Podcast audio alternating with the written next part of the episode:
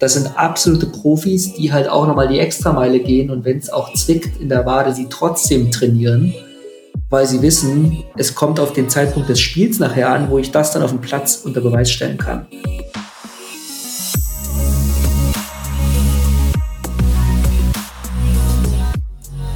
Herzlich willkommen bei Deal, deinem Podcast für B2B-Sales für Praktiker von Praktikern. Und das heutige Thema, wie baust du eine langfristige Karriere im B2B-Sales auf? Und diese Frage beantworte ich dir gemeinsam mit Konrad Hippius, Enterprise Sales Executive bei Meltwater. Konrad ist nicht nur schon seit 13 Jahren im B2B-Sales tätig, sondern auch schon seit 13 Jahren glücklich beim gleichen Unternehmen. Er hat selber in der Neukundenakquise angefangen, erfolgreich Teams in Österreich und Deutschland aufgebaut und diese auch als Geschäftsführer geleitet.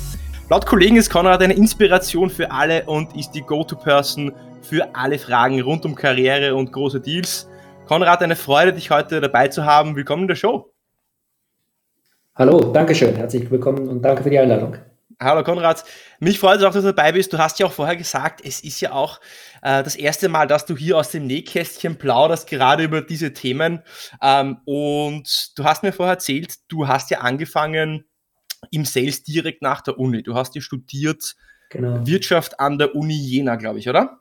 Ja, richtig. Also an der Fachhochschule, genau, richtig. Wirtschaft, äh, klassisch. Glaube ich, wie viele Klassisch, auch. BWL. Ja, BWL, genau. genau. Was waren dann, ich meine, es ist ja nicht direkt üblich, dass man nach der Uni direkt im Sales beginnt.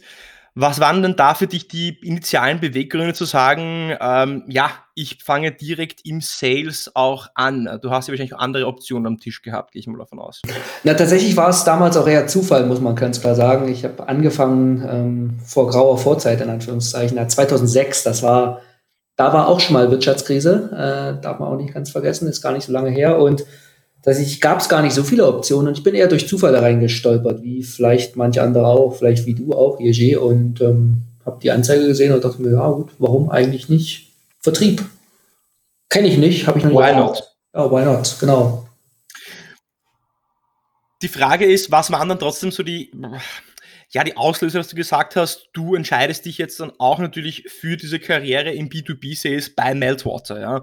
Da geht es gar nicht so sehr, warum Meltwater, sondern warum Sales. Es, es musste ja irgendwie dieser, ja, dieser Trigger-Point musste ja da gewesen sein. Natürlich, oder? und ähm, ich glaube, bei Meltwater damals, also damals kannte man Meltwater nicht, ähm, vielleicht kennt man es jetzt ein bisschen besser, ähm, aber damals ging es eher um den ganzen Bewerbungsprozess, der hat mich total gereizt. Da ging es es war so sportlich kompetitiv, was ich auch mochte, aber nicht mit Ellenbogen, sondern eben mir wurde eine Aufgabe gestellt, die ich bestmöglich zu lösen hätte oder zu, zu lösen hatte. Und das fand ich so reizvoll mit Leuten drumherum, die auch irgendwie sehr, sehr unterstützend und eher wohlwollend mich dabei begleitet haben. Und das war dann eigentlich der Ausschluss, äh, aus, ausschlaggebende Kriterium zu sagen, okay, dann let's do it, äh, let's, ja, äh, springen wir doch mal in dieses kalte Wasser rein.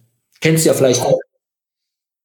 Ja, kaltes Wasser in Sales ist, äh, ist ganz wichtig, out of the comfort zone jeden Tag. Du sagst aber eigentlich war ja dann die Tätigkeit an sich nicht das Zügeln an der Waage, sondern es war eher die, die Infrastruktur oder das Gefühl, das man dir gegeben hat, dass du hier in dem Unternehmen oder im Sales gefördert wirst, gefordert wirst und auch mitgestalten kannst, so wie ich richtig verstehe. Ja, beides letztendlich. Also klar, wir haben ja solche kleinen Mock-Calls damals, also solche kleinen äh, Verkaufsspielchen. Also jetzt ruf mal den hier an, der dir gegenüber sitzt und verkauft dem was gemacht. Und das fand ich schon spannend. Und man darf jetzt auch nicht ähm, ganz außer Acht lassen. Ich habe früher auch die Schülerzeitung verkauft in der Schule. Ähm, ich glaube, irgendwo in meinem Abiturbuch steht drin, ich könne Eskimos Kühlschränke verkaufen.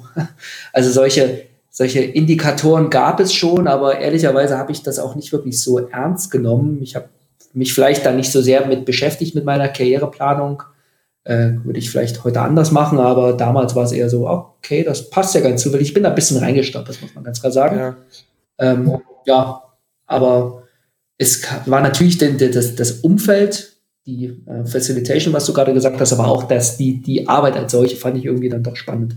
Gibt es dann überhaupt deiner Meinung nach ähm, diese klassische Starterkarriere, äh, ja, ich will in den Sales zielstrebig oder man, hast du aus deiner Erfahrung vielleicht mehr ähm, Personen dann noch erlebt, die da wirklich eher aus, ja, aus Zufall dann reingestolpert sind? Ja, also wenn du, wenn du dir mal zehn Bewerber anguckst, glaube ich, gibt es zwei, die sagen, ja, basierend aus meiner familiären Erfahrung ist das der Punkt, wo ich anfangen muss, weil das hat meine Mutter, das hat mein Vater schon vorgelebt, also starte ich meine Karriere im Vertrieb.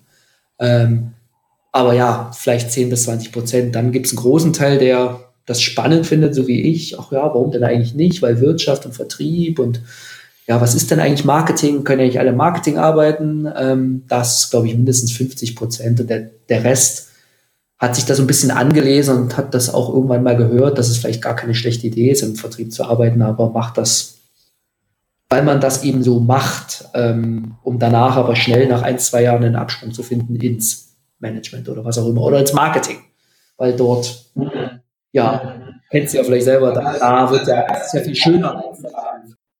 Du sagst ja im Endeffekt, dass äh, viele nutzen das ja als Sprungbrett, um woanders hinzukommen, zum Beispiel ins Management.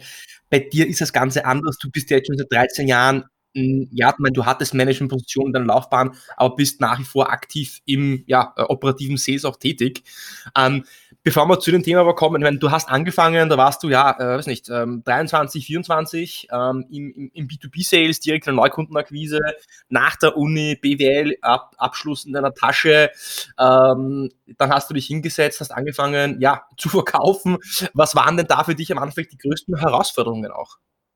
Ja gut, wenn es so leicht gewesen wäre, von Anfang an gleich zu verkaufen. Ich glaube, das ist die größte Herausforderung. Und ähm, natürlich muss man auch ein bisschen unterscheiden, was in welcher, in welcher Branche man quasi startet. Und Software Sales, wo vielleicht äh, eine Lead Time jetzt nicht eine Woche ist, sondern vielleicht zwei, drei Monate auch, dann gibt es auch nicht sofort Erfolgserlebnisse. Und das ist, glaube ich, eines der wichtigsten Erkenntnisse. Ja, das ist nicht mehr so wie früher, wo man vielleicht, ja, da passt dann jemand wieder auf dich auf, sondern du bist halt jetzt was, weil so richtig auf dich selbst gestellt. Ähm, und damit umzugehen, mit diesem Frust des, der, der Frust des Nichtklappens, ähm, sicherlich dann auch ein bisschen die Naivität und die Blauäugigkeit, mit der man in sowas reinrennt. Ich meine, du hast es gesagt, ich war gerade noch 23, ähm, grün in den Ohren, glaube ich, würde man sagen heutzutage. Ähm, keinen klaren Satz formulieren, jedenfalls auf Business-Deutsch, ne, muss man ganz klar sagen. Reden konnte ich schon immer, die Leute zulabern, in Anführungszeichen, habe ich schon immer gemacht, aber im Endeffekt, das ist ja nicht das, was nachher in einer Geschäftskonversation mit Entscheidungsträgern funktioniert. Das, das heißt, wenn ich, dich, wenn ich dich da kurz unterbrechen kann, das heißt, eigentlich war ja, sagst du, dein, Hauptproblem, ähm, ja, zum, also kommunizieren, also eloquent zu kommunizieren, ähm, auf äh, professioneller B2B, sage ich mal, Level auch zu kommunizieren, Dinge, die man ja eigentlich voraussetzen würde, wenn man jemanden in eine Sales-Position einstellt, sagst du, da warst du eigentlich ja, eher unterdurchschnittlich ausgeprägt, gerade am Anfang. Ja, sagen wir es mal unterdurchschnittlich. Also gut, ich wurde ja eingestellt, so schlimm war es wahrscheinlich gar nicht. Aber ähm, es ist ja ein Unterschied zwischen einem Bewerbungsszenario, wo man jetzt ähm, einen Mock-Call macht, also irgendwas ja. ähm, ähm, versucht zu spielen und dem richtigen Leben. Äh, da gibt es sehr wohl Unterschiede und das muss man auch erstmal lernen, wie man das dann entsprechend tut und macht. Und äh, den Überblick zu haben, was man da eigentlich tut. Ich glaube, das war am Anfang sehr, sehr, das war nicht vorhanden. Ich habe das, ich habe unheimlich viel gemacht. Ich war, glaube ich, der aktivste, der fleißigste, habe die längsten Gespräche mit den Kunden geführt, aber die waren nicht so zielgerichtet, weil ich auch gar nicht genau wusste, okay, wann machen wir denn jetzt hier mal den Cut und sagen, so wollen wir jetzt mal über das Geld reden. Solche Sachen. Äh, das musste alles sehr nett und freundlich sein. Das musste alles sehr viel auf Beziehung aus, auf viel auf Mehrwert aus, aber eben nicht, okay, jetzt mal Butter bei der Fische, jetzt damit habe ich mich durchaus sehr, sehr schwer getan am Anfang. Das heißt, du, du sagst im Endeffekt zwei Dinge. Du sagst das erste die Kommunikation und das zweite, sich zu trauen, auch nach dem Business zu fragen. Natürlich in einem Alter, wo du anfängst, ähm, hat man vielleicht auch nicht das Selbstvertrauen, dann direkt vielleicht einen Entscheider, mit dem man dann auch verhandelt, der ja wahrscheinlich 15, 20 Jahre, 30 Jahre mehr Berufserfahrung am Buckel hat, sowas zu sagen. Das macht Sinn.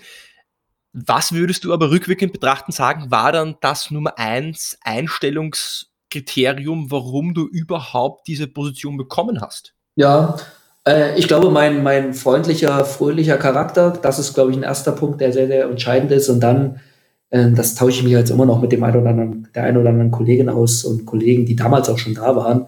Ähm, ich habe ja sehr, sehr viel Sport damals gemacht und habe damals Langstreckenwanderungen gemacht. Das mache ich jetzt auch noch. Also quasi 100 Kilometer Wanderungen äh, innerhalb von 15, 16, 17 Stunden. Und das, glaube ich, war schon sehr beeindruckend für die Leute. Okay, da rennt jemand mitten in der Nacht 100 Kilometer um seine Heimatstadt und das auch noch auf Zeit und will da einer der Besten sein. Na, das sagt schon ein bisschen was über die Person aus. Das ähm, äh, ist, das ist Stamina, wie man so schön sagt. Und kennst du ja vielleicht, Stamina ist durchaus ein Thema, was beim Vertrieb oder Nachhaltigkeit oder Hartnäckigkeit, you name it, ähm, sind ja durchaus Charaktereigenschaften, die unheimlich wichtig sind, um erfolgreich zu sein. Mhm. Also deine Ausdauer und deine Disziplin waren die Gründe, warum, warum der Meldrotter gesagt hat, hey, den Konrad, den wollen wir äh, uns ins Boot holen, sagst du mir. Ja, würde ich sagen, ja. Weniger meine, meine Executive Presence, weniger meine, äh, ja, wie war, wie war das bei dir? Das kann man ja umdrehen. Was, was waren deine Kriterien? Es waren sicherlich ganz andere, weil jeder Person auch ein Stück weit anders ist. Ja, meine, die Frage ist echt eine wirklich eine sehr gute, weil du hast vorher schon gesagt, dass es, dass die Hard Skills gar nicht so sehr jetzt äh, ausschlaggebend bei dir waren, ne? wie zum Beispiel jetzt, jetzt Kommunikation, da warst du jetzt vielleicht auch nicht so ausgeprägt wie jetzt, wie du natürlich jetzt bist. Bei mir war es so ähnlich, weil das Nummer eins Einstellungskriterium, warum ich genommen worden bin am Anfang, war mein Enthusiasmus und meine Energie. Ja, das heißt, ähm, das ist etwas, wo du sagst, okay, du brauchst im Vertrieb Disziplin und, und Ausdauer. Was du auch brauchst, ist Energie und Enthusiasmus, weil, weil wie sollst du jemanden überzeugen, wenn du selber nicht diese Energie hast, die du, äh, die du transportierst und wenn du nicht enthusiastisch über das bist, was du dem anderen auch anbieten möchtest. Und wenn ich eine Sache gelernt habe, ist, dass was Menschen anzieht, ist, ist Energie. Ähm, und das war bei mir der Fall. Also das waren, sind eher Charakterzüge, würde ich fast schon sagen, als jetzt ähm, Skills, die tatsächlich dann auch einen, einen erfolgreichen Seller, Verkäufer gerade im B2B auch ausmachen. Ja. Ja, ja, also dass man, ja, und das ist, glaube ich, so ein Punkt, dass man sich ein bisschen seiner, oder nicht nur ein bisschen, dass man sich seiner Stärken bewusst wird. Also das machen wir auch bei Malforder hier, dass wir ähm, sogenannten Strength Finder machen, also Stärkenfinder. Die Idee ist, man fokussiert sich nur auf die Stärken dieser Person. Die sind bei jedem anders stark ausgebreitet, ausge, ausgeprägt. Und tatsächlich, wenn das, wenn man das erstmal weiß, warum Sachen so sind, und tatsächlich denkt man, das am Anfang ist ein bisschen cheesy, das Ganze, kennst du ja vielleicht auch, als du das erste Mal diesen Finder gemacht hast, ah, was soll mir jetzt so ein Test sagen, wie ich so bin als Person, aber wenn das dann dann vor dir liegt und die diese fünf, fünf ausgeprägtesten Stärken, und ich habe sie immer noch am Rechner kleben, äh, wenn man sie sich durchliest, dann macht, mhm. hat das schon sehr, sehr viel Sinn und erklärt auch viel, äh, warum man so ist, wie man ist. Und das jeder anders. Sicher. Und das zeigt auch wiederum, dass es nicht den, den einzigen Prototypen gibt, der in Sales auch passt. Aber dazu kommen wir auch nochmal vielleicht später zu sprechen. Du hast ja also einiges durchgemacht ähm, in deiner Vertriebskarriere bis jetzt. Ähm, angefangen in der Neukundenakquise, wirklich am Telefon, Kaltakquise, B2B, SaaS. Ähm, kälter wird es nicht mehr, äh, was du äh, da gemacht hast. Ich natürlich genauso. Dann aber kam der Sprung auch wieder relativ jung, auch in eine Managementposition, wo du dann ja sehr viele Jahre ausgeharrt bist und verschiedene Positionen im Sales Leadership durchgelaufen bist. Was waren denn da für dich, so sag ich mal, die, die größten Herausforderungen am Anfang in der Management-Position, gerade im Sales und was für Dinge hast du dir dann da auch mit rausgenommen, vielleicht in deiner Enterprise-Position, die du jetzt hast? Ja, ähm, und das ist natürlich das Gute, dass es erstmal überhaupt dieses Programm gibt, dass es eben nicht nur das Managen von Sales ist, weil das, glaube ich, wird auch irgendwann, kann langweilig werden, denke ich mal, oder eintönig und eindimensional, sondern das wirkliche People Management, dass das dann mit eintrifft. Und ich glaube, das war damals ganz genauso wie meine ersten Schritte im, im, im, in den eigenen Sales-Schritten zu verstehen, was passiert eigentlich, wenn man, wie man ein Team leitet, äh, mit dem, mit der nötigen Souveränität dort auch vorzugehen. Mit dem einen zum einen, dass man den Leuten zuhört, auf der anderen Seite den klare Richtlinien auch vorgibt. Ich glaube, meine ersten ein, zwei Jahre Teamleitung waren furchtbar im Nachgang. ähm, und zu lernen, was funktioniert, welche Knöpfe man bei wem drucken muss. Jeder, an, jeder ist anders und natürlich müssen alle aber irgendwo einem gemeinsamen Ziel folgen. Das ist, glaube ich, etwas, was, was ich schon ein, zwei Jahre gebraucht habe, um zu verstehen. Und dann, ähm, ja, wenn man es aber erstmal halbwegs raus hat, dann, dann, dann funktioniert das. Und jetzt bin ich halt sehr, sehr dankbar über diese ganze Management-Erfahrung. Bin aber auch froh, dass ich sie nicht mehr habe auf der anderen Seite. Beziehungsweise, dass die Leute halt zu mir kommen, wenn sie einen Ratschlag brauchen Mhm. die, mhm. die Advisory-Rolle, also diese Mentorenrolle, darauf gebe ich unheimlich viel. äh, A, sie ausleben zu können und B, dass die Leute auch zu einem kommen. Das ist, ähm, dass man so ein bisschen aus dem Nähkästchen plaudert, wie macht man das, wie, was waren meine schweren Punkte und weniger jetzt denen zu sagen, okay, ich muss dich jetzt in irgendeine Richtung treiben, dass du tust, was ich möchte, weil es für die Unternehmung gerade notwendig ist, sondern hey, lass uns das zusammen durchdenken und dann trifft deine Entscheidung alleine. Du hast vorher eine Sache gesagt, du hast gesagt, dass für dich einer der schwersten Dinge gerade im Sales Leadership waren, dass in deinem Sales Team, das du geführt hast, dass du nicht jeden gleich behandeln kannst. Das heißt, dass du dich anpassen musst an die Person. Jetzt im Sales ist es ja doch genauso. Das heißt, du musst dich auch an die Person anpassen, einschwingen, die Person so abholen oder ja, so behandeln, wie sie auch behandelt werden möchte ist das dann nicht ja eine Art von Überschneidung der Skills, die notwendig sind zwischen Management und Sales, zwischen Sales und Management? Ja, absolut. Also das ist, glaube ich, äh, steht, steht außer Frage. Und deswegen ist der Vertrieb oder der Einstieg im Vertrieb ja auch eigentlich ein elementarer und sehr, sehr exzellenter erster Schritt, weil wenn du irgendwann Leute führen möchtest, dann, das kann man ziemlich viel halt auch lernen, weil wir führen ja Kunden auch irgendwo in eine Richtung, in eine gemeinsame idealerweise, dass man gemeinsam auf etwas hinarbeitet, wo man dann gemeinsam ja, eine Lösung erarbeitet, die dann auch gemeinsam langfristig umgesetzt wird. Und natürlich im Großkundengeschäft zählt das auch mehr als vielleicht jetzt im Beginn, wo man vielleicht so ein bisschen One-Touch-Sale macht, so, okay, ich eine Softwarelösung für ein paar tausend Euro pro Jahr und dann ist das erledigt. Äh, und jetzt aber eher so langfristige Partnerschaften. Das sind unheimlich viele Überschneidungspunkte. Jetzt hast du gesagt, One-Touch-Sale, muss ich direkt anknüpfen. Und zwar, ähm, du hast ja angefangen mit Neukundenakquise. Und dann äh, bist du aber nach deiner Management, sag ich mal, Laufbahn bei Meltwater in den Enterprise-Bereich eingestiegen, wo es ja um ganz andere Volumen, Verträge, Komplexität von Lösungen geht. Ja.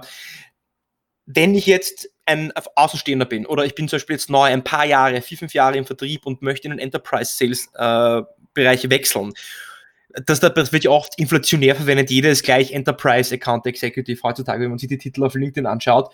Wo ist aber tatsächlich der Unterschied jetzt zwischen, okay, ich beginne SaaS, Point Solution, One-Touch Sale ähm, hin zu Enterprise Sales? Wo ist da für dich die Demarkationslinie oder der Unterschied, der das Ganze auch ähm, so interessant macht für dich jetzt? Und vielleicht nochmal auszuholen. Ich bin natürlich nicht gleich vom Neukundengeschäft ins Enterprise Sales gewechselt, sondern dazwischen war noch ein Stück weit die, das das Cross-Selling und das Upselling, das war auch eine sehr, sehr interessante Komponente, weil das macht den kleinen Lifecycle dann quasi rund. Nämlich Neukundengeschäft, du bringst den Kunden an Bord, du findest ihn, du schließt ihn ab und dann hast du das auch abgearbeitet. Und, und Upselling ist halt wirklich spannend, das dann im nächsten Schritt zu lernen, okay, auf der bestehenden Lizenz, wie packe ich da vielleicht was drauf und vergrößere das.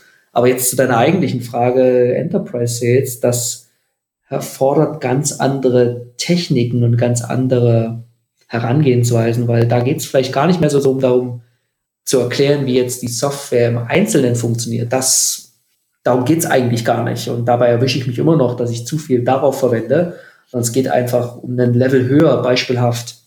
Wie stelle ich sicher, dass die Software im gleichen Maße in zehn Ländern gleichzeitig eingeführt wird? Ohne, dass ich jetzt zehnmal in jedem Land mit jedem sprechen muss, sondern an einer Stelle drüber, die das koordiniert, für alle gleichzeitig einführt. Das ist eine Sache.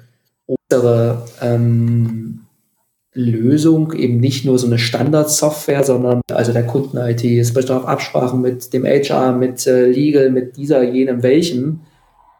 Dass sobald das reinkommt, also das ganze Thema ähm, interne Absprache plus die Internationalisierung, dann finde ich, ist das der Schritt, wo man dann sagen kann, okay, Standard-Sales-Prozesse, Standard-Upsales-Prozesse hin zu Enterprise Sales. Jedenfalls aus unserer Perspektive. Das mag, wie du richtig gesagt hast, äh, in anderen Unternehmen anders sein, aber so würde ich das abgrenzen. Naja, es geht ja hier um die Allgemeinheit. Ne? Das heißt, was, was ist allgemein etwas, was jetzt Enterprise Sales von normal B2B Sales unterscheidet? Und du sagst, es mit einem Wort, es wird einfach komplexer. Es wird komplexer, langatmiger, es werden, es sind mehr Leute, mehr Länder, mehr Abteilungen involviert. Ähm, was bedeutet das dann aber jetzt auf, auf Skill-Level, Fokus-Level, Fähigkeiten-Level, was dann eine Person überhaupt mitbringen muss, dass sie in dem, auf dem Level, auf dem B2B-Sales-Level im Enterprise-Bereich überhaupt erfolgreich sein kann? Ja, und das ist eine gute Frage tatsächlich. Und ich glaube, das ist auch, geht wieder einher mit dem, was wir anfangs gesprochen haben. Ähm, das löst auch jeder anders. Ähm, und tatsächlich würde ich mein Skillset jetzt ganz natürlich erstmal gar nicht so sehr dafür ähm, als präferiert sehen, weil mein Skillset ist dahin ausgelegt, dass ich sehr, sehr viel darüber arbeite, was habe ich schon mal gemacht? Habe ich das schon mal vorher getan? Ähm, kann ich mich in eine Sache reinpuzzeln? Ähm, kann ich, ich brauche viel ja, äh, Gemeinsamkeit auf der Sache und will natürlich auch lernen. Das sind aber eigentlich aus meiner Perspektive gar nicht so sehr die Skills, die dafür ausreichen, weil normalerweise muss man da unerschrocken die Leute wowen. Eher dein Skillset ist da, glaube ich, eher sogar auf den ersten Blick erfolgreicher, äh, würde ich pers persönlich sagen, nämlich Enthusiasmus, ein bisschen High Level, darüber reden, allgemein, aber auch strukturiert äh, die Sache herangehen, ähm, sodass man das, ja, das ist auch ein tägliches Arbeiten an mich, an, an, an mich gestellt. Ich würde jetzt nicht sagen, dass ich Enterprise Sales komplett beherrsche. Ich mache die Rolle jetzt seit anderthalb Jahren und ich fühle mich immer noch als Newbie in der Rolle. Also, hm. ähm, und jetzt kommt so langsam ins Spiel, dass ich die ersten Erfahrungen schon gemacht habe und natürlich dadurch immer sicherer werde, weil bin der done that ist halt was, was mir unheimlich hilft, ist aber das komplette Gegenteil von einer Custom Solution, weil die ist eigentlich immer ja. Snap at the Dark. Also wie unerschrocken bist du? Wie viel Bock hast du auf neue Sachen, die du vorher noch nie gemacht hast, die immer anders sind, die nicht Business as usual oder Schema F sind? Das sind eigentlich die Sachen, die am besten sind für Leute im Enterprise Sales, weil es halt immer anders ist. Hm. Es ist aber dann trotzdem auch ein Umdenken notwendig. Wenn du beginnst, ähm, du tust nicht gleich jetzt Enterprise-Level B2B-Sales machen, sondern du verkaufst einfach mal kleinere Lösungen und vielleicht, wo die Sales-Cycle kürzer sind, wo du eine, äh, einen größeren Speed hast, kürzere Sales-Cycle, ein höheres, ähm, höhere Anzahl von Leads gleichzeitig auch handelst. Äh, und es ist eine Veränderung. Das heißt, eine Veränderung hin zu bedachter, mehr Qualität, langfristigeres Denken.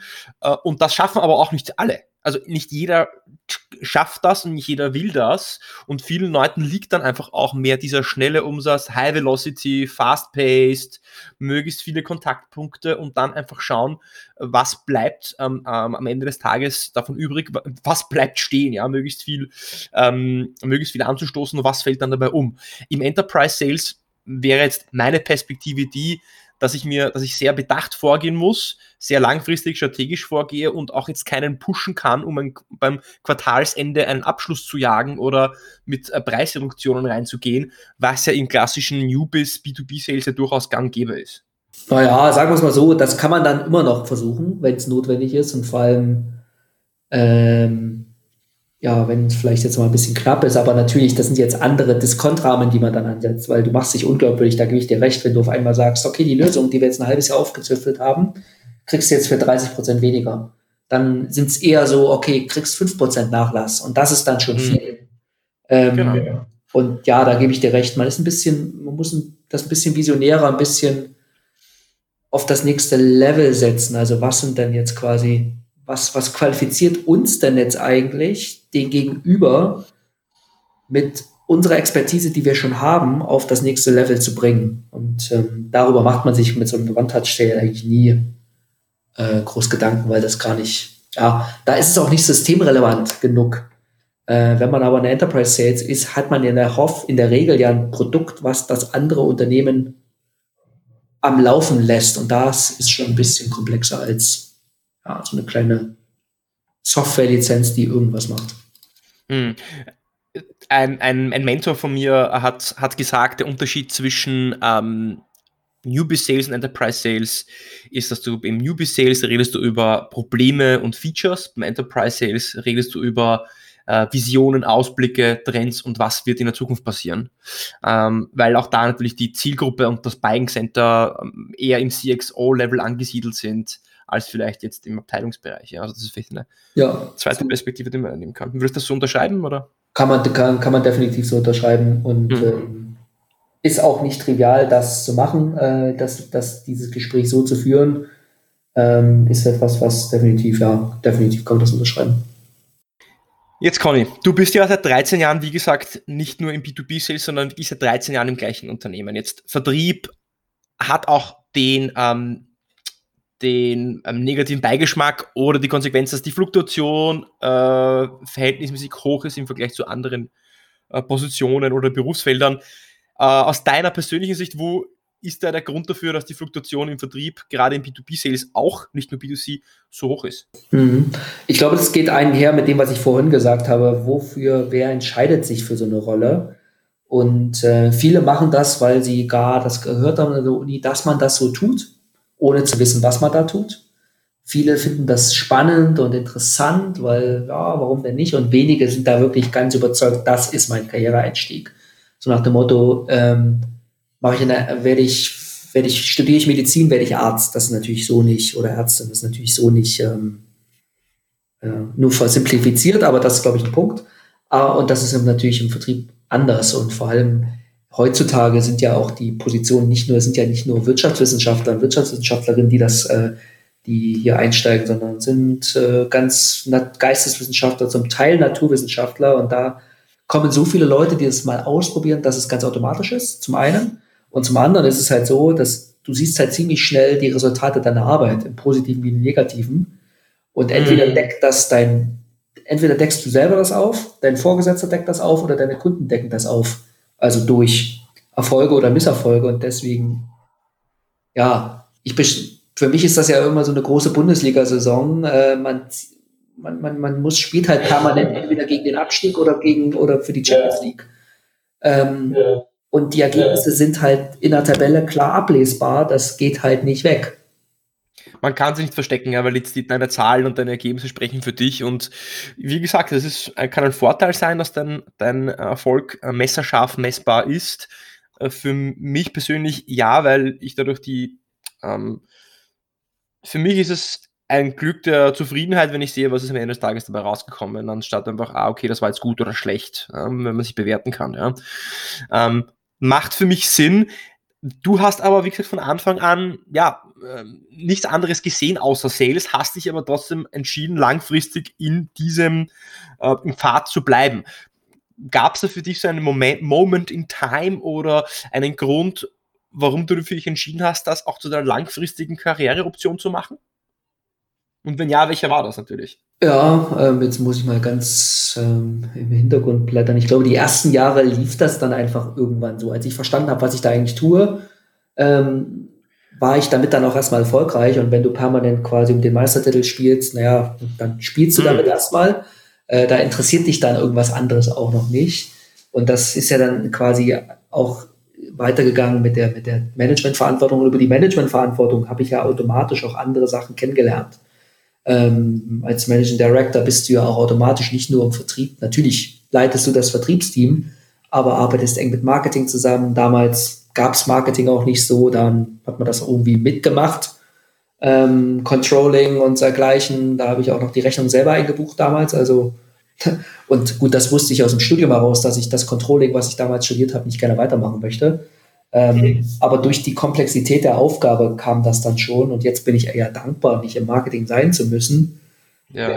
Weil da würde mir der Kontakt mit dem Kunden irgendwie, mit dem Menschen, würde mir da, obwohl die natürlich sehr, sehr viele Kunden haben, aber Marketing ist sehr digital getrieben. Ich versuche das mal jetzt so ein bisschen zu dekodieren, was du da gesagt hast. So runterzubrechen auf ein paar Punkte, wenn du mir erlaubst.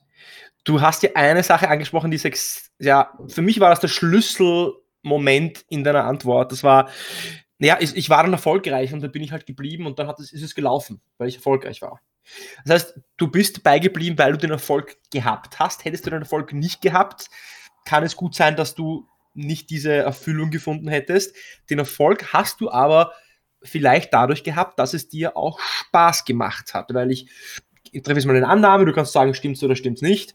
Wenn du nicht Spaß an der Sache hast, dann wirst du auch nicht erfolgreich werden. Das heißt, Spaß an der Sache äh, führt zu Erfolg, führt dazu, dass du dann für dich auch eine langfristige Karriere im B2B-Sales oder im Sales allgemein findest. Ja oder nein? Ja, schon. Beziehungsweise kann man da noch einen draufsetzen. Du kannst erfolgreich sein, ohne Spaß zu haben. Und das kannst du eine Weile durchsetzen und durchführen, aber nicht langfristig. Jedenfalls glaube ich nicht daran.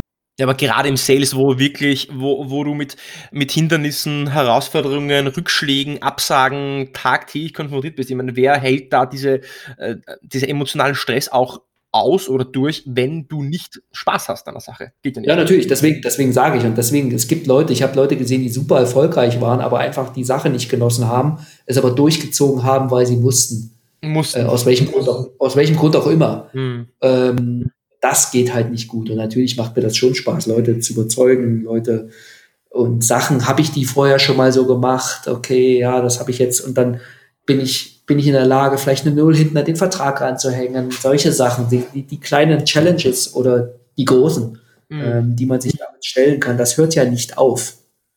Ähm, das, ähm, weil es geht ja eigentlich immer weiter. Du hast ja auch jetzt den nächsten Erleuchtungsmoment jetzt für alle Zuhörer gebracht und du hast zwar gesagt, dass es sind zwei Komponenten Spaß und natürlich die, ähm, der Erfolg. Und der, zum Erfolg brauchst du auch das richtige Skillset oder Mindset. Also du kannst das richtige ja. Skillset und Mindset haben, aber wenn es dir nicht Spaß macht, dann wirst du trotzdem nicht lang in diesem Berufsfeld bleiben. Ja, in keinem Berufsfeld würde ich sagen, würde ich mich festlegen. Äh, man sollte immer machen, was einem Spaß macht. Und vielleicht kommt irgendwann der Punkt, dass ich sage, ach, ich lasse das jetzt hier alles und ziehe nach Brandenburg und mache eine Alpaka-Farm auf. Äh, kann alles passieren irgendwann in Teilen.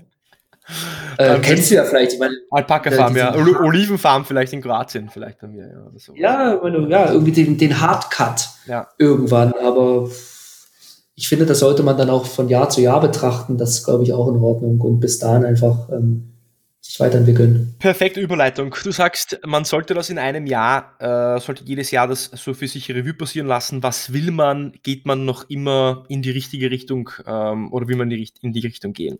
13 Jahre ist trotzdem eine lange Zeit. Du bist jedes Mal, wenn, wie ich dich erlebt habe, wir kennen uns schon auch schon seit ein paar Jährchen, immer motiviert, immer inspirierend, immer mit den höchsten Standards, den Ansprüchen, Anforderungen an dich selbst, äh, immer ein offenes Ohr für andere Leute, immer aber auch mit dem mahnenden Finger und einem kritischen Wort, wenn dir Dinge nicht gefallen und, und, und tust sofort Dinge ansprechen.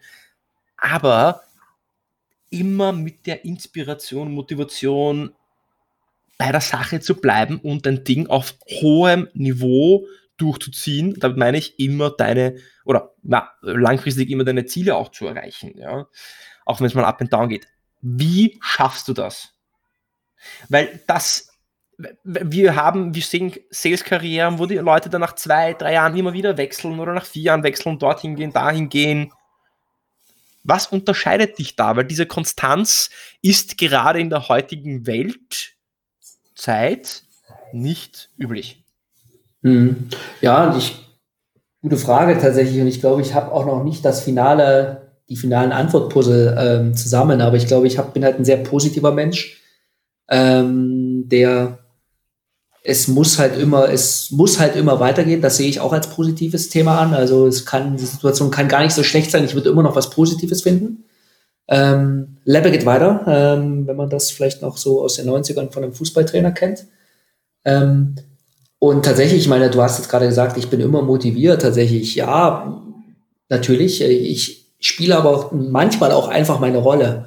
Ähm, das muss man nämlich genauso tun. Das vor allem wenn man lange Zeit Leadership betrieben hat, bist du nicht immer nur du, sondern du bist auch die Rolle und die musst du auch ausleben und die musst du auch füllen und dann musst du den Leuten auch das Gefühl geben, alles wird gut, alles ist machbar, alles ist schaffbar und ich denke, Corona ist ein gutes Beispiel.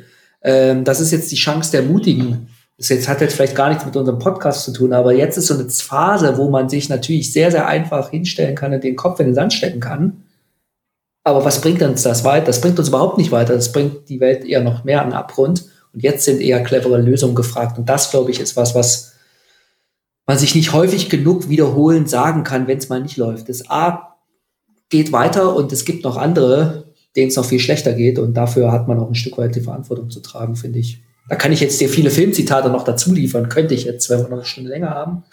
Aber äh, geht jetzt vielleicht ein bisschen zu weit. Du sagst, du sagst wieder, etwas sehr, sehr Interessantes. Im Endeffekt sagst du, dass du langfristig erfolgreich sein kannst und Inspiration findest, wenn du deine Rolle spielst. Für mich bedeutet das, wenn ich es übersetzen kann, ähm, für mich, es gibt Tage, da läuft schlecht, es gibt Tage, da, da läuft gut, manchmal bist du motiviert, manchmal weniger. Als B2B-Sales Experte oder Profi bist du ein Profi und ein Profi macht die Dinge, egal ob er ihm gerade heute danach ist oder nicht. Das heißt, du siehst deine Aufgabe nicht nur als Job, wo du hingehst, um Geld gegen Zeit zu tauschen, sondern du siehst deine Aufgabe als etwas, wo du das Gefühl hast, du bist verantwortlich für etwas, wo du einen Beitrag leistest. Und das nicht nur ein Job, sondern ja, das hätte ich jetzt äh, sehr fluffy an, eine Berufung Beruf für dich ist. Weil ein Profi, ein Profi, der, der geht aufs Spielfeld, gibt 100 Prozent, egal ob er gerade ähm, vielleicht gestritten hat mit seiner Freundin, Frau oder ob er mit dem falschen Fuß aufgestanden ist, ob es gerade regnet oder was auch immer, der zieht halt sein Ding durch, weil er sich verantwortlich fühlt der Leistung und seinem Team gegenüber auch. Äh, und Punkt zwei, das heißt Profi, sprich Punkt, äh, äh Profi und Berufung versus Job aber Optimismus und Perspektive. Perspektive, hm, uns geht's doch gut, ähm, vielen geht's auch noch schlechter. Die Kleinigkeiten, die Probleme, die wir im Arbeitsalltag haben, sind nicht im Vergleich zu Dingen, die sonst passieren. Und Optimismus, dass du immer wieder, egal was passiert, trotzdem ein Learning aus deinem Rückschlag oder was Positives für dich herausziehst. Das ist für mich das Takeaway. Und auch ja, für die Hörer. Definitiv. Ja, und wie gesagt, wir haben ja vorhin über das Thema ähm, äh, Fast Track und so weiter gesprochen, das, und Stichwort Bundesliga. Ich bin, ich, ich glaube das ganz, ganz fest, weil das hat was mit Spitzensport zu tun, wenn man das so forciert macht, nur absolut, eben ganz anders. Absolut. absolut. Und ähm, vielleicht äh, kennst vielleicht Arjen Robben, äh, kennst du noch, hat jetzt Karriere beendet. Das ist mein, das ist ein absolutes Vorbild in der Beziehung. Und selbst man kann halten, was man wollen, was man von ihm will. Cristiano Ronaldo genauso. Das sind absolute Profis, die halt auch nochmal die Extrameile gehen und wenn es auch zwickt in der Wade, sie trotzdem trainieren, weil sie wissen, es kommt auf den Zeitpunkt des Spiels nachher an, wo ich das dann auf dem Platz unter Beweis stellen kann. Und dann muss ich dort nicht der Lauteste sein, um wieder zu Eiern und zurückzugehen. Cristiano ist da vielleicht ein bisschen anders. Äh, du wärst vielleicht eher der Cristiano, ich bin eher der Iron. Ähm, aber halt durch Leistung zu überzeugen, durch einen gewissen Stil zu überzeugen, eine gewisse Verlässlichkeit zu überzeugen, aber eben halt auch wenn keine Kamera auf dich gesetzt ist, wenn keiner zuguckt, dann halt einen Freistoß zu üben. Hm. Ähm, hm. Das ist definitiv was. Das finde ich inspirierend, sowas. sich solche Leute anzugucken und halt auch mal zu gucken, wie die das machen, wenn die darüber erzählen. Total krass. Wahre Worte, ich kann alles unterschreiben. Ich, die Analogie Leistungssport versus Sales ist auch meine Lieblingsanalogie. Ähm, ja, du hast es perfekt zum Punkt gebracht. Rückwirkend betrachtet für dich, ähm, ich kann mir schon vorstellen, wie du dieser Frage gegenüber gestimmt bist. Trotzdem möchte ich sie dir stellen. Äh, 13 Jahre ist viel Erfahrung am Buckel, Konrad. Was würdest du dein, dem 13 Jahre jüngeren Konrad mitgeben, wenn du ihn nochmal in der Vergangenheit treffen würdest und ihm sagen würdest, du, ähm, was sind die Dinge, die du, auf die du achten solltest, um im Sales erfolgreich zu werden? Was sind deine Learnings? Äh, äh, äh, ich dachte mir, dass, dass, dass so eine Frage kommt und dass äh, du hast es auch kurz gut anmoderiert, dass ich, ähm, was ich davon halte.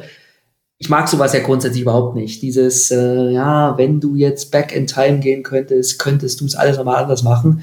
Zum gewissen Grad akzeptiere ich das tatsächlich und ich würde dann auch mitgeben, ja, trau dich einfach ein bisschen mehr äh, geh den Step into the, into the dark, wenn du es nicht genau weißt, was los ist, aber mach ihn. Aber eigentlich finde ich das nicht in Ordnung, weil eigentlich konterkariert das so ein bisschen die ganze Lernkurve, die man so mit sich bringt. Das konterkariert die ganze Lebenserfahrung, ähm, die man so äh, macht. Es gibt ja keine Shortcuts, so nach dem Motto, wenn ich jetzt meinem jüngeren Ich einen Tipp gegeben hätte, dass er eine Erfahrung dadurch weniger gemacht hat, vielleicht hätte mich das gar nicht so sehr zu dem gemacht, was ich jetzt bin.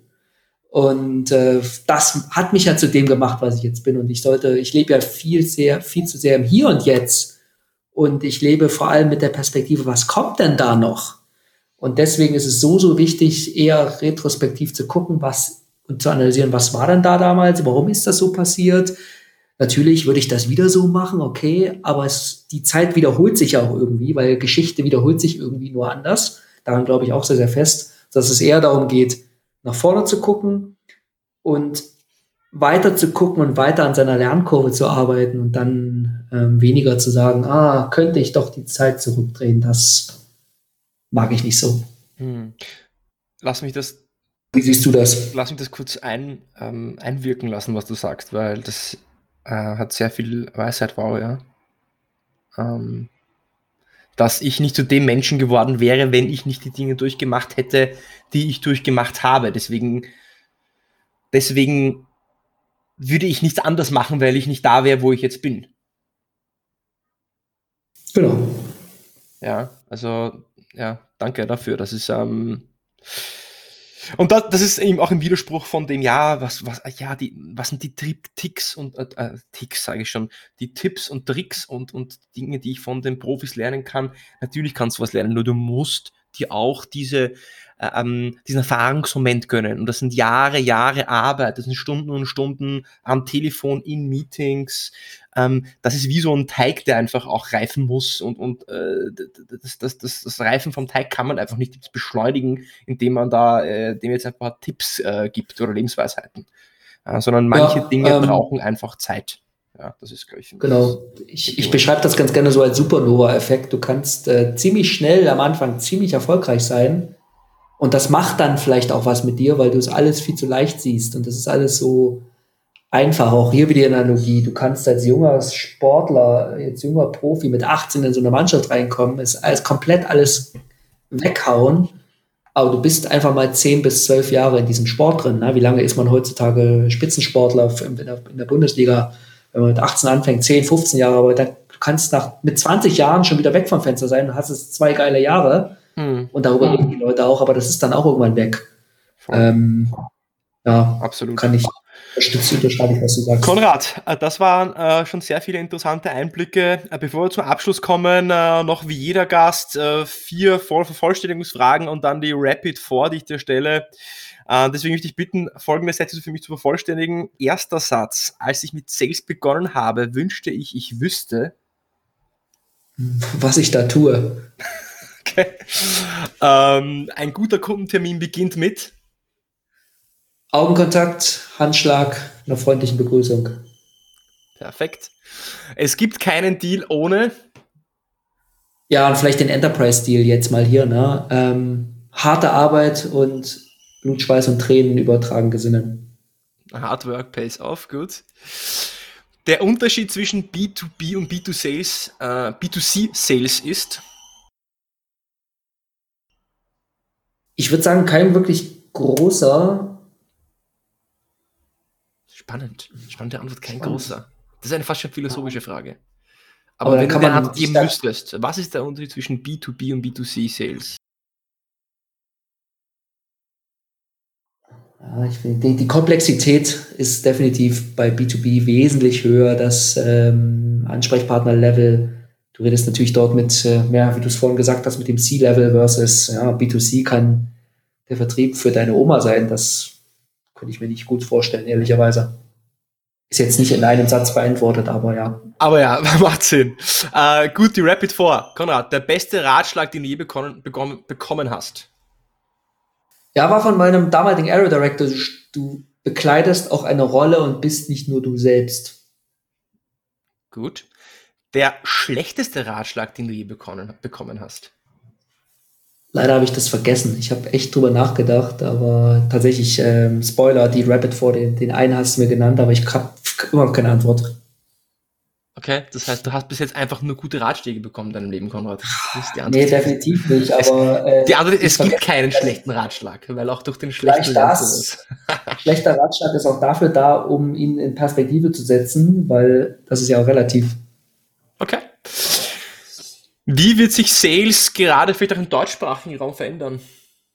Ja, ich glaube, es wird immer noch, es wird noch digitaler. Das heißt nicht, dass wir nur digitalen Sales machen, aber es wird datengetriebener, denke ich es wird immer komplexer, weil was macht man, vor allem im B2B, vor allem im Softwarebereich, es wird immer komplexer, man muss noch mehr verstehen. Ähm, und äh, es wird aber immer die weitere persönliche Komponente geben, die wird sich weiterhin, die wird da bleiben, da bin ich, das wird dir keine AI abnehmen. Das heißt, du sagst ja. nicht, dass wir in ähm, äh, zehn Jahren alle nur noch über Sales Automation AI, äh, Chatbots, digitale Avatare kaufen oder ja. Es kommt darauf an, letztendlich. Es ist wie in der Produktion. Äh, einfache Produktionsschritte werden automatisiert, werden nach China verlagert, werden was auch immer. Aber es kommt immer was Neues, was ein hohes Maß an Ingenieurskunst oder Handwerkskunst oder Human in the Loop bedarf, das bin ich fest davon überzeugt, dass ich das nicht ähm, ja, raus aus der Klammer reduzieren kann. Und wenn das so ist, dann bin ich dann auf der Packerfarm. Okay. Du hast vorher schon gesagt, äh, du hast einige Filmzitate. Jetzt bin ich gespannt auf die letzte Frage. Was ist dein Lieblingsfilm und warum? Im Zweifelsfall würde ich da die Bond-Reihe nehmen, aber das weniger, um äh, jetzt Filmzitate zu nehmen. Ähm, wenn du, ja, weil die Bond-Reihe ist einfach, äh, mag ich irgendwie. Mein bestes Filmzitat ist mit Great Power comes Great Responsibility. Äh, ich sage nur Spider-Man.